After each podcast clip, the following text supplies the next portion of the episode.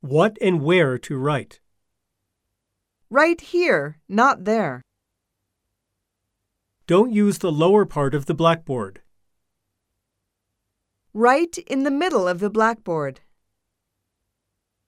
You may use the board at the back of the room too.